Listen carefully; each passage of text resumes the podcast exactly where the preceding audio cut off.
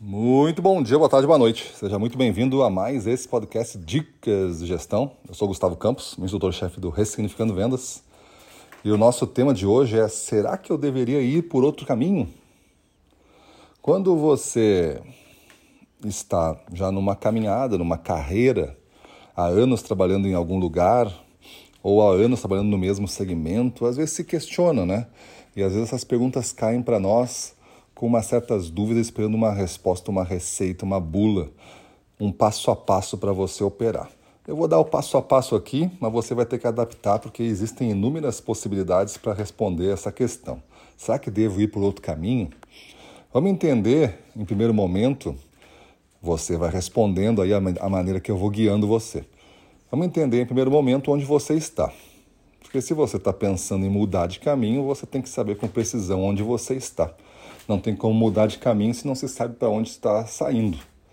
Essa mudança de caminho, o ponto que você está, então, ele deve ser definido com base nos resultados que você está recebendo, reconhecimento que você está tendo, na satisfação que você está obtendo dia a dia por trabalhar na, nesse local, no gosto, né, no prazer, na alegria de desempenhar essa função, na importância que você sente que tem para esse negócio que você está fazendo, para o potencial que você ainda acredita ter de desenvolver, no futuro e o otimismo que você tem em relação a isso. Então, essas variáveis geralmente são as que definem esse bom local ou este local. O bom vai depender da resposta que você vai dar.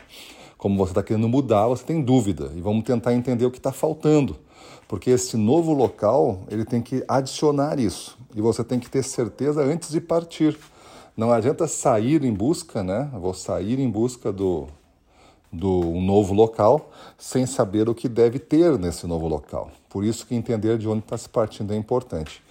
A segunda parte da equação, exatamente, é que local é esse? Será que devo mudar para um outro caminho? Será que devo mudar para outro local? Que local é esse? O que você gostaria de fazer? O que está me faltando hoje e que nesse local com certeza tem abundância. Será o que tenho hoje eu vou ter ainda, vou manter no local? Será o que eu estou, será com o que eu estou satisfeito hoje eu consigo encontrar nesse outro local em um volume satisfatório? O que está me faltando hoje, será que eu não resolveria de outra maneira sem precisar mudar? O quanto custa mudar, o quanto vai me custar, vou dar quantos passos para trás para depois recomeçar. Entender esse novo local com vários impactos na sua vida vai fazer com que você tenha certeza ou não desta mudança. Na dúvida, você fica onde está e tenta consertar. Na certeza, você sai.